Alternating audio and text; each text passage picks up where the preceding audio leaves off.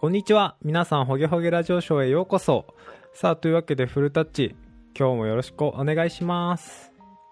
はい。よろしくお願いします。すっかり春の陽気を漂う昨今ですが、はい。フルタッチ、春になんかやりたいこととかありますか春にやりたいことですか。うーん、まあ、特に季節的なもんはないですけど、うん。まあ、やっぱ桜の季節になるとね、桜をちょっと見て、ブラブラしたい気持ちにはなりますよね。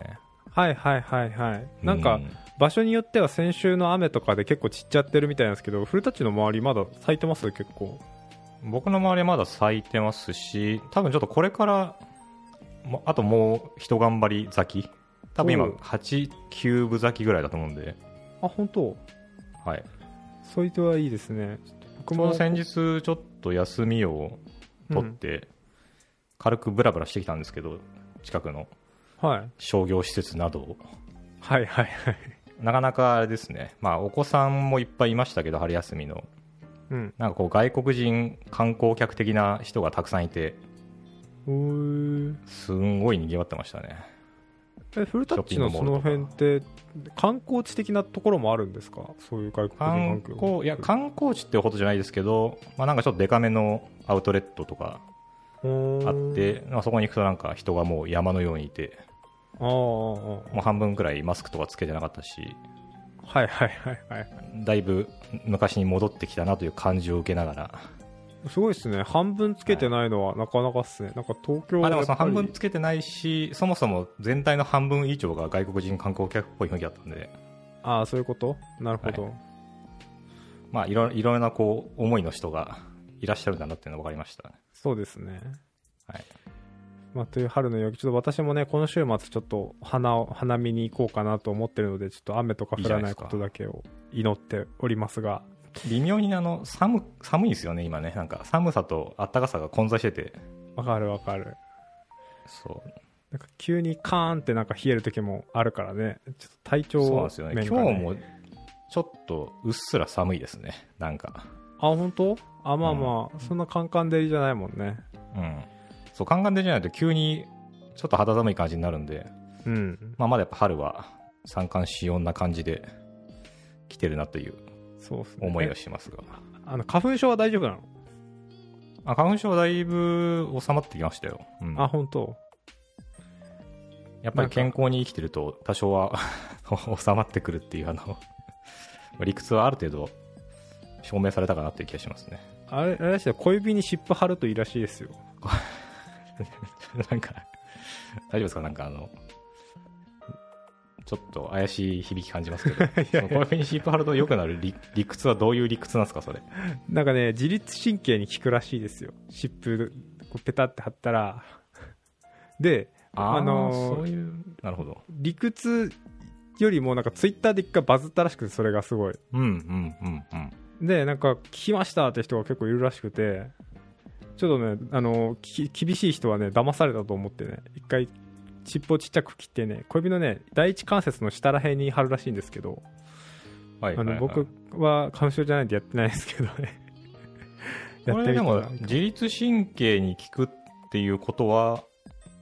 なんかそれ以外のいろいろな要素にも効くっていう話ですよねあなんかそんな気もするよねうんなんか今ちらっとネットで調べたら自律神経を整えることにより鼻の詰まりが和らいだり首のか首や肩こりが改善したり頭がすっきりしたりするっていう話も出てきましたねこれはやるしかないかもしれないこれなんか両手にやろうかなって思いました昨日見てて両小指そうですね効果あるならいいような気もしなくもないですけど実験してみようかな自分の体でちょっとじゃあレポートお願いしますねレポートします。これ、デメリットそんなにないんで、 やれままあちす。ょっとなんか小指に布が貼ってあるなってぐらいですよね そうそうそう違和感があるなさあ、というわけで、そんな話をしておりますが、ちょっと毎週のことのように取り上げてて申し訳ないんですけれども、チャットはい GPT の話をちょっとだけしたいなと思ってい ます。はいはいはいはいえー昨日3月30日のニュースで、えーイーロン・マスクやアップルの共同創業者の、えースティーブ・ウォズニウォズニアックさんなど、まあ、1300人以上が、まあ、GPT の6ヶ月間の一旦こう、あのー開発を停止するような署名っていうのを発表しました書簡を発表してそれに署名したと、い、うことで、えー、とこれが起きたっていうのが、まあ、AI の開発がかなり激化している中で、うんまあ、社会に対しても重大なリスクをもたらすんじゃないかっていう、まあ、結構ね、まあ、ざっくりした 声明ではあるんですけどうんで、えー、とその根拠になるものとしてなんかアシロマの原則っていうのがあるっていうのを昨日僕初めて知りましたこれってなんなるか AI のガイドラインらしいんですよ開発する上でのあでこれ2017年に公表されたとか考えられて作られて発表されたものなんですけど、まあ、そのあ中で、まあ、研究課題倫理と価値長期的な課題みたいな感じで分かれててでこの中に、えーとまあ、人工知能はこう人人間にこう強くインパクトを及ぼしすぎないとか危険を及ぼさないための原則みたいなのが23個あるらしいんですね。なるほどっていうのに基づいてちょっとオープン AI さん開発一時と停止、えーした方がいいんじゃないですかみたいなことを求めているとうんうんうんうんそれができなければ各国の政府は AI 開発団体にちょっと介入して無理やりでも止めさせるべきじゃないみたいな結構 ちょっとなんか荒い荒い話ですねなんかね結構、それま、はそれ真顔で言ってきてそうな うん感じででもこれに証明してるイーロン・マスクってなんかもともとオープン AI に出資してたんじゃないのってなんかふうに思ったんですけどそうですね知ってましたよね過去うんねなんかどうしちゃったんですかね急にまあ、危険を感じてなのか、あそうですなんか、僕がちらっと見た感じだと、そうですね、昔は出資してたけど、うん、なんか方針が合わなくなったみたいな、うん音楽性の不一致で、音楽性の一致で 関わるのやめたみたいなのは、どっかで見ま見たことありますけどね、うんあでその後に MS に移ったみたいな感じかそうですね、その MS の方との親和性というか、方針があったから、そっちに移ったみたいな感じの話っぽいですね。ああじゃあ喧嘩別れとまではいかないけど、イーロン・マスクとはちょっとしたそういう いざこざを経てはあの別れていって、で今回イーロン・マスクがいやちょっとオタクの商品やばいんじゃないのっていう感じで言ってうんうるんうんっていうね、なんかあの、そう、記事見た感じだと、だから当初はその、オープンで非営利な団体として作られていたけど、なんか徐々にこう、クローズド味がついて、で、営利目的になってきていて、うんちょっと、まあ、イーロン・マスクの趣旨とは合わなかったっていう話っぽいんですよね。なるほどあーでもまだあ、マイクロソフトは、じゃあ、うちが出資するわ、みたいな、はいはいはいはいなって、こう、今の飛躍につながっているという感じ。でなんかよく突っ込まれるのがオープン AI ってどこがオープンやねんみたいな感じの突っ込みを受けることがあるんですけどなんかもともとは非営利団体だったっていう名残でオープン AI っていうか、あの確かもともと今でも親組織は非営利法人かなんかだったと思うんですよねで、うんうんうんうん子会社が、えっと、マイクロソフトから出資を受けてて、えーバチバチにやってるみたいな感じなるほどの営利目的でやってるみたいな感じだったような気がするんですけど、まあ、っていう構造になってるんですねうんうんうん。いやーここででそれで一緒にですね昨日30日に発表されたのでえーゴールドマン・サックスがこのチャット GPT など生成 AI っていう風にまとめてやるんですけどこの生成 AI で3億人分の仕事を奪う可能性があるっていう結構ほすリアルな数字リアルっていうか、まあ、数字をちゃんと出して語ってきた記事がうんうんうんうんありました。で、えーまあ、ゴールドマン・サックスのアナリストっていうのは、あの米国とかヨーロッパの職業とか業務のデータを精査して、まあ、その上で全世界全体で3億人分の仕事が自動化の脅威にさらされる可能性があるという結論に至ったっていうものになってますね。世界、あ、そっか、世界で3億、まあ、どのぐらいなんでしょうね、比率としてはね。20分の1、30分の1くらい。でも実際働いてる人の割合で言ったらもうあ、ちそょっっか、と労働人、人口でって考えるとそうですよね。もっと比率高いんですよね。うん、まあ40億とかぐらいまあ、この奪った後がどうなのかっていうのはちょっとありますよね。そうですね。そう奪った結果新しい仕事が生まれてちゃんちゃんになっているのかなんか奪うだけ奪って 人の失業率が異常に上がる状態になってしまうのかみたいなそうっすよねなんかこれで逆に全然奪われない職業がなんか大工さんとかが出てましたね効率だけめっちゃ上がって あの、うんうんうんうん職業的な危機にさらされないの大工さんとかそういう人たちもいるでしょうけど我あー々肉体労働ね、そうですねうんやっぱそういう物理に近いやつとかはね難しいですよねまあ物理に近い方はロボットの方が対応するんでしょうねこういうのはああそうですねうん、ただロボットもねそんなじゃあ家を建てるロボットを作るってそれをどうやって運んでどうやって運用してとか考えるとまあだいぶしばらくは現実的ではないんでしょうね大工さんがやった方がおー全然コスト的には安いというか、いやでも分かんないですよあの 3D プリンターで工場でこうコンポーネントだけ作ってなんかうん組み組み合わせるだけみたいなのだったらありえそうですけどねなんか中国でそういうコンポーネントだけ作って組み立てるだけだから、うんマンションが2日3日で出来上がるみたいなやつがあったんですよ、えーニュースでそれはすごいっすねそうでちゃんと配管とかもうまくいってて水も通ってるんですよ電気もつくみたいなのがもうほんと一瞬でできるみたいなのがあったんで、あーまあそうですね、まあ、家もどういう家を建てたいかによりますけど、まあ、日本の場合はなんかねちょっと日本いわゆる日本家屋みたいなもんだとそういうのは難しそうですけど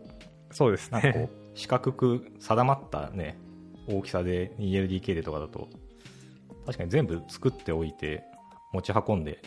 展開したらおしまいとかっていうのは、まあ、十分できそうではあるんですよねそうですねそれ絶対安いんで しかもね、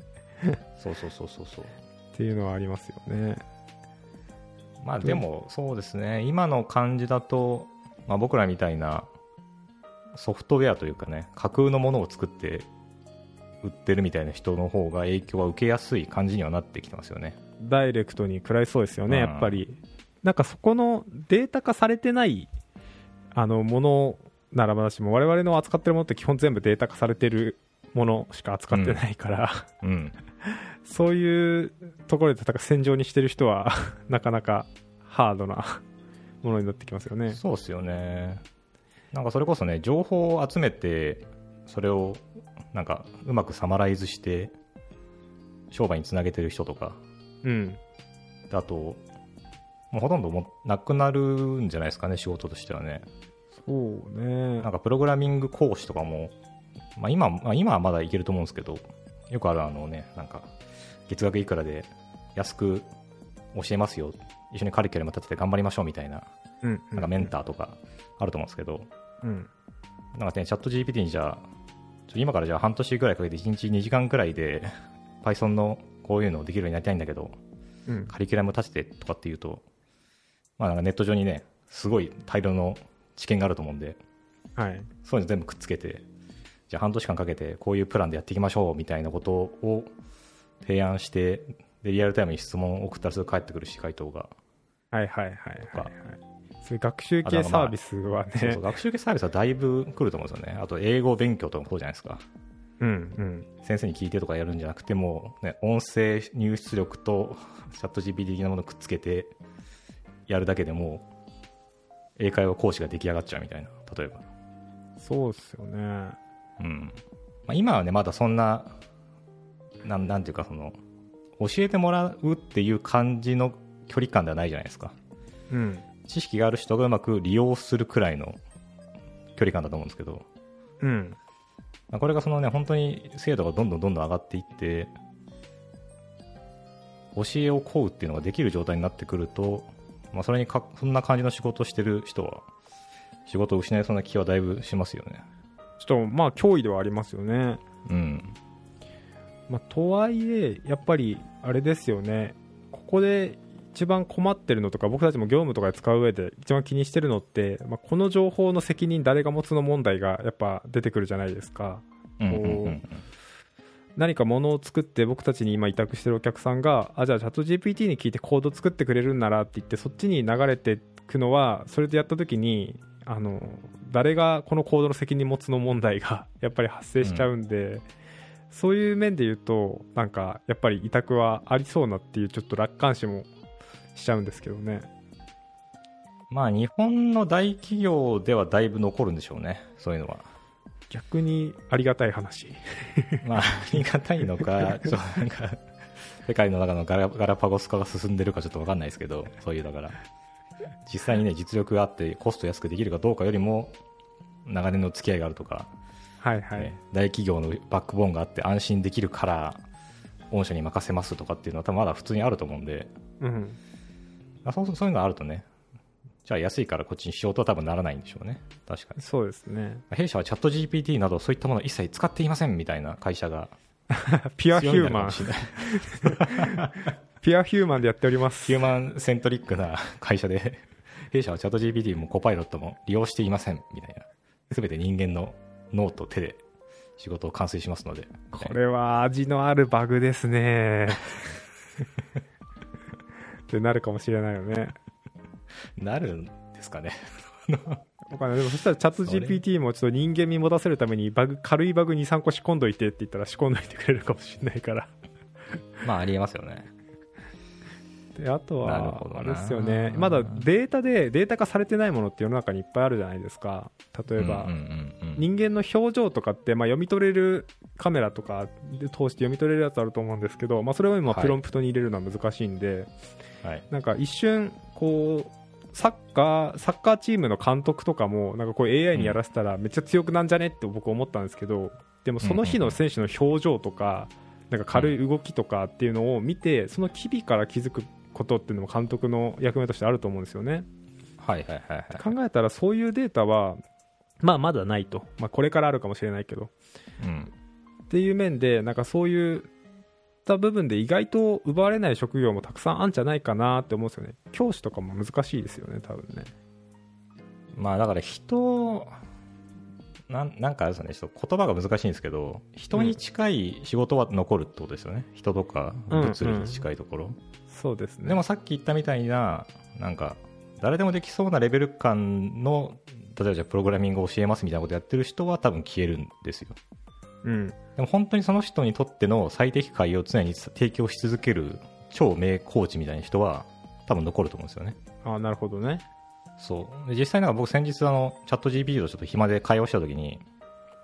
最近なんかチャット GPT とかそういう AI 技術が台頭してきて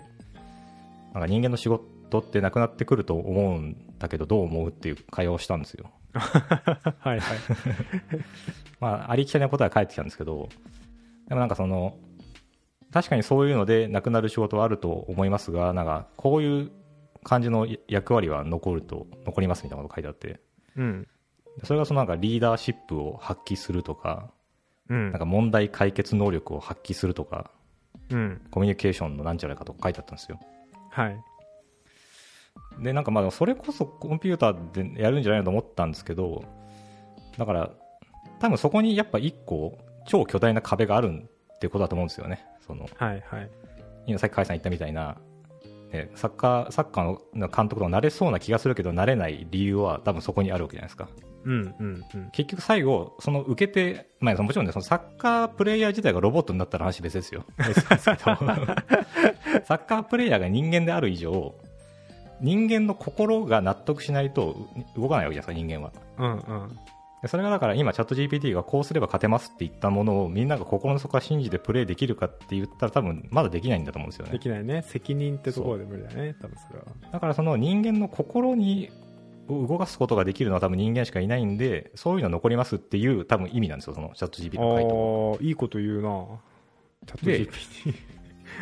でもこれもちょっとだから難しくて、今後じゃあね、20年、30年経って生まれてくる子供たちは、どんどんどんどんそういうのが身近になってくるわけじゃないですか。はいってなると、もしかしたらチャット GPT の発言の方を信じる子供たちが一定数増えてくる可能性もありそうな気がするんですよね。ああなるほどねそう今の僕らは絶対信用しないけど、 そのこれから当たり前のように育ってきて、なんならね、お母さんとお父さんが忙しくて、チャット GPT とばっかり会話してたって子供からすると、こっちの方が仲いいみたいな。チャット GPT 育ちなね子そうたちチャがット GPT ネイティブな子供がネイね、ティブなね、うん、出てきた時になんか世界が変わる可能性はもしかしたらあるのかもしれないですねそうだねそうなるよね、まあという一方でなんかちょっとまだまだ未知なわけじゃないですかいろいろな面でねっていうところで、正しい怯えもあると思うんですけど、まあ、怯えすぎちゃってるな感で言うと、なんかこういうので人類の歴史で今までなかったのかなって思ったら、まあ、でも産業革命とかでこうめちゃくちゃ生産量が上がった時代とかもなんか俺たち仕事なくなるんじゃないかとか機械に振り回され続けるんじゃないかみたいなのってあったと思うんですよね。うんうんでチャップリンの「モダンタイムス」っていう映画でこう喜劇コメディチックにこうチャップリンが機械にいろいろ翻弄されるみたいなのとかあったと思うんですけどまあなんとか、まあ、現代社会我々はまだ人間性を保って生きてると思うんですけど うんうんなんかそういうふうに意外と丸いとこ丸く収まる部分もあるのかなっていう気はするんでそんなに怯えすぎない方がいいのかなっていうのもありますね。まあそこはそうじゃないですか実際ね AI ブームももう4回目とかでしたっけ3回目か4回目か忘れちゃいましたけどうんうん、毎回毎回ねこれは来てるぞって言ってうーんってなってる波を繰り返してるんで、まあ、やっぱりなんかこの壁は越えられないのかって言ってまたしぼんで可能性もなくはないと思うんですよ可ね能性もありますよね。うん、所詮その、ね、一部の人が便利に使うだけのツール止まりで終わるというか、そうですねうん、もうちょっとしたらなんかそういう実際やってみたらうまくいかなかった話とかでもなんか先日100ドルを元手になんかめっちゃ稼がせてって言って実際に言われた通りに全部した人がいくらか儲けたみたいな記事とかも あってそれは単純にあの行動力がある人は稼げるってだけの話のような気もするし気もしますけどね。でうんなんかまあちょっと怪しかったけどねその人はなんかちゃんと全部データを公表はしてなかったからとかうんなんか YouTube のショート動画でね、チャット GPT の答えと同じ質問をして、えっと、90歳ぐらいのおばあちゃんに同じ質問して、おばあちゃんの方がいいこと言ってるねみたいなショート動画とか、 なんか上がってきそうだなっていう。意外と人間捨てたもんじゃないなみたいなことを感じさせる。 逆にそれはなんか負けた気がするけど。うん。まあ、やっぱだからそのね、さっき言った通り、ひなどういう、誰が言ってるかとかね、そういう話っていうのが人間は大事な部分は結構大きいと思うんで、まあ確かに。そうだね、おばあちゃんが言ってた話とチャット GPT が同じこと言ってたとしても、なんかおばあちゃんが言ってたことの方がいい話に聞こえると思うんですよね。うんうんそう。だからそこの、この壁が何なのかが、どうなんでしょうね。今研究されてるのかわかんないですけど、なぜ受け入れられないのかとか。うん。そうね。人間がなんかもっと言えばなんか本とか読んでて本好きな人でその作家が好きになっていく人っているじゃないですか、太宰はいは治いのはい本いっぱい読んで、太宰治が好きなんだよねっていう人、うまん。あ、そういうのが生じないですよね、AI ってこのこれこの AI が好きなんだよねとはならない気がするんですよね結局そのうんうんうん作品を通じてその人を見てるっていうか、っていうことで考えたらやっぱりその本とかも生成はできるかもしれないけどそのチャット GPT が好きっていうのはなるのかなみたいなのを今ちょっと聞いてて思いましたけどなんかけど、うん、そうっすよね。まあなんか前回多分甲斐さん言ってたと思うんですけど、例えば今ね VTuber とか、うんまあ、僕も VTuber よく見てますけど、うん裏側にね、チャット GP とかいて、声とかも全部自動で作ってて、実は裏に人間がいなかったっていうはいはいはい可能性もあるとは思うんですよね。うん でも、多分少なくとも僕とか僕の世代ぐらいの人は、裏に人間がいないって分かった瞬間になんか冷める気もするんですよね、ちょっと。うんそうだねそうそれがなぜかは説明できないんですけど、うんでも多分若い世代とかね、一部の人とかだと、別にそれはそれで、そんなどうでもいいっていう人もいると思うんですよ。まあそうかただそれがうんどうか分かんないですよね本当にそうなるのか実際それをね突きつけられた時にやっぱ冷めちゃうのかとかも分かんないし、そっかでも人間がどういう気持ちになるのかねそううんアニメキャラとか実際は存在しない漫画のキャラとかも存在しないけどそれにすごい大好きってなる人はいるもんねその先に人はいないけどみたいな確かに確かに、ま別にあるのかもしれないねあそれと同じ感じでそうそ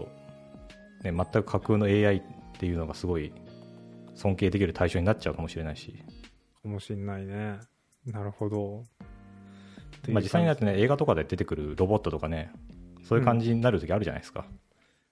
何このロボットだけが友達なんだみたいなあーあーあーなるほどねで最後ロボットがね涙を流してね目から汗が それは涙だよ涙 ダーンみたいなことですね最後ねあまあそれはそれでいいのかもなやっぱだからそれって人間と仲良く付き合っていけるうちはいいんだよねこれでうんバンバン失業者が出てなんかみんながストライキみたいな感じになっちゃうかもしれないっていうのが嫌なだけでうんうんうん全然ウェルカムなんですよねそれ以外は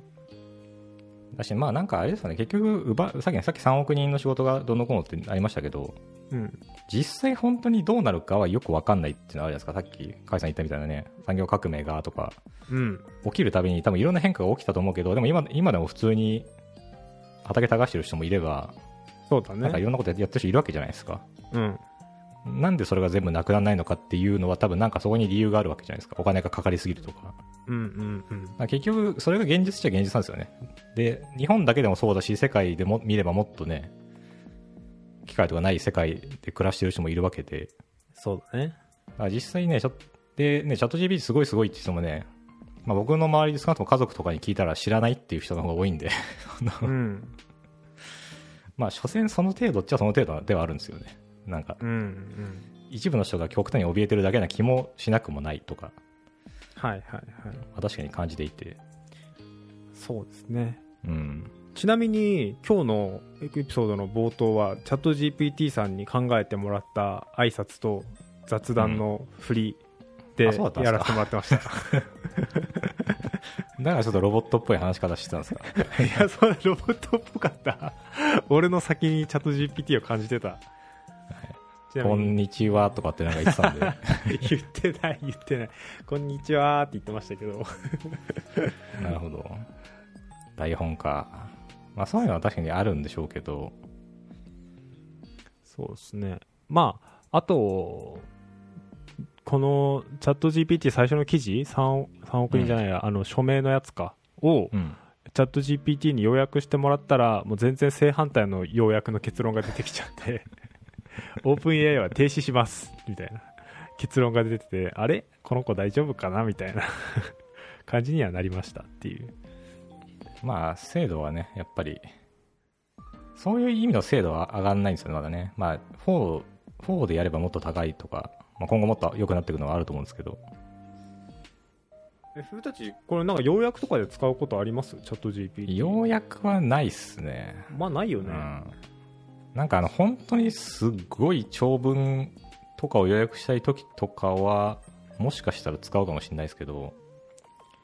ネットの記事ぐらいだったら自分で読んだ方が早いんですよね、やっぱね。要約してうん。もうそれが正しいかどうかがめっちゃ不安だから結局目通すんですよね 記事あ、そうそうそうそう、なんか、あの 僕もなんか、これ予約したら便利じゃんと思ってやってみたんですけど、これ合ってんのかなって、毎回不安にななるんで、うん、うん、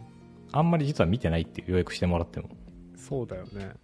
とか、まあ、技術的なところも、まあ、結局レビューですよね、あのーちゃんと正しいかドキュメント最終的に当たって 確証を得て進むっていう感じうん。ですよね、なんかだからなんかそのチャット、まあ、だからそうですね、なんかここの精度がね、いつ、どのタイミングでめちゃくちゃ上がるのかちょっと分かんないのが、なんとも言えないんですけど、それがね弾けるタイミングがうん。なんかね、同じ予約でもね、じゃあ例えば、甲斐さんがなんか読んだ記事を、甲斐さんが予約して話してくれたんだったら、まあ信じられるけど、チャット GPT がね、予約してくれたんだと、なんか、信じていいかよくわかんないみたいになるじゃないですか。うんあそういうところをね、今後どんだけ強化してもらえるのかが、ね使えるかどうかの指標になりそうな気はしてて。責任感ですよねそこに対するねなんかあれ、前さ、さ初めの記事で紹介してた、あの、紹介ししましたっけ、あの、原則のやつ、アシルマの原則。はいはいしましたしましたなんかあれもね、ちょっと、さっきちょろっとあの始まる前に話しましたけど、なんか SDGs とかで語ってるような、いいこと書いてあるなぐらいな感じもしていて、僕の見た感じだと。うんなんかこれをじゃあ見てどうするのかっていうと、うん、なんとも言えないなって感じもするし、なんかオープン AI がすごいもん作ったから、あとみんな一回開発やめようねって言ってこう、オープン AI の利益を保持してるだけなような気もするし、なんかいろんな見方ができちゃうなっていうのはちょっとあるんですよね。勘繰りが勘繰りがでねきちゃそういまなんすかね。もうアメリカはいい感じのもの作れたからちょっと他の国作るのやめてねって言ってるようにもちょっと見えちゃうんですよね、なるほど。うん、だからこういうのってねなんかい正しいっちゃ正しいけど、まあ、SDGs にせよねなんか結局誰かが得してるんですよね裏でねうん。で誰か他の人たちがこれから得するのを防いでるっていう場合もあるんでなんか何が正しいかよく分かんないですよねそうですね。なんかみんな自分の利害で動いてると思うんで、そのあたりは。うんあんまり全部う情情報をなんか内部に受け取りすぎちゃうと違うかもってのはありますよね。そうそうそうそうそう、まあ、ただねそのすごい勢いで成長してるのは間違いないと思うんでこのまますごい勢いで成長しすぎちゃうとね、まあ、仕事がなくなってすごい世紀末みたいになっちゃう可能性はまあなくはないんだろうなっては思っててうんごめん、まちょあっとすこうめっちゃ途中で今回線が悪くなって 一瞬途切れちゃってた。ごめんごめん。ちょっとし編集点作って、そうですね。まあっていうところですかね。うんまあまたこうね毎週毎週チャット GPT の話をしとっとうつうつとしながら 仕事をするでも結構もうなんか仕事とかで使ってますけどね。使ってますか、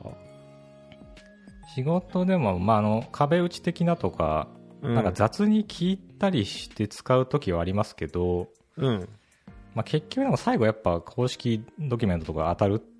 のは絶対するんで、はいはいはい。まあ、そこ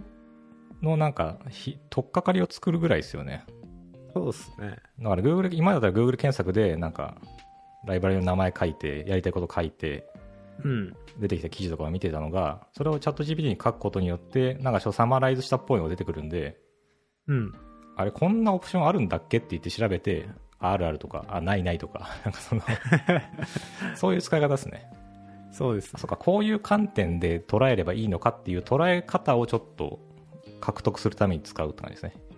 最はい初はいはいうんはい。わかります。もうなんか最近ちょっと Google 検索めんどくさくなってきたんですよね、僕も。ああなんかあれですねやっぱあの変なサイト そ踏む率が高いんだあのねニッチなライバリとかだとう。そう、なんか。あれが怖くて仕方ないんでそういう意味でそとうチでャすねット GPT の方がだいぶ安心して使えるんですよねそうなんですよ。うんやっぱ検索して、全然見たくないサイトばっかり並んでるのって微妙だなっていう感じになっちゃそううんで、そね。うそうそうそう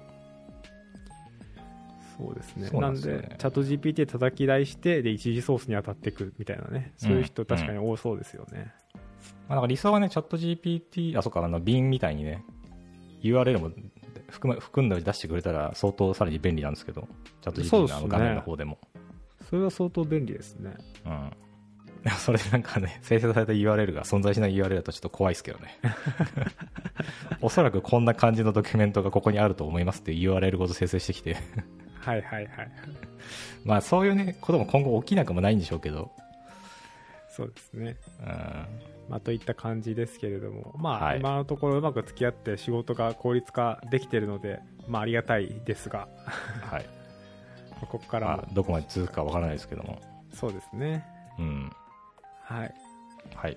というわけで、いかがでしたでしょうか、えーほげほげラジオショーの最新エピソードでした。 また次回、どうしましたそれチャット GPT のダウンですか ら。え、え、バレた あれなんでバレたなんか、あまり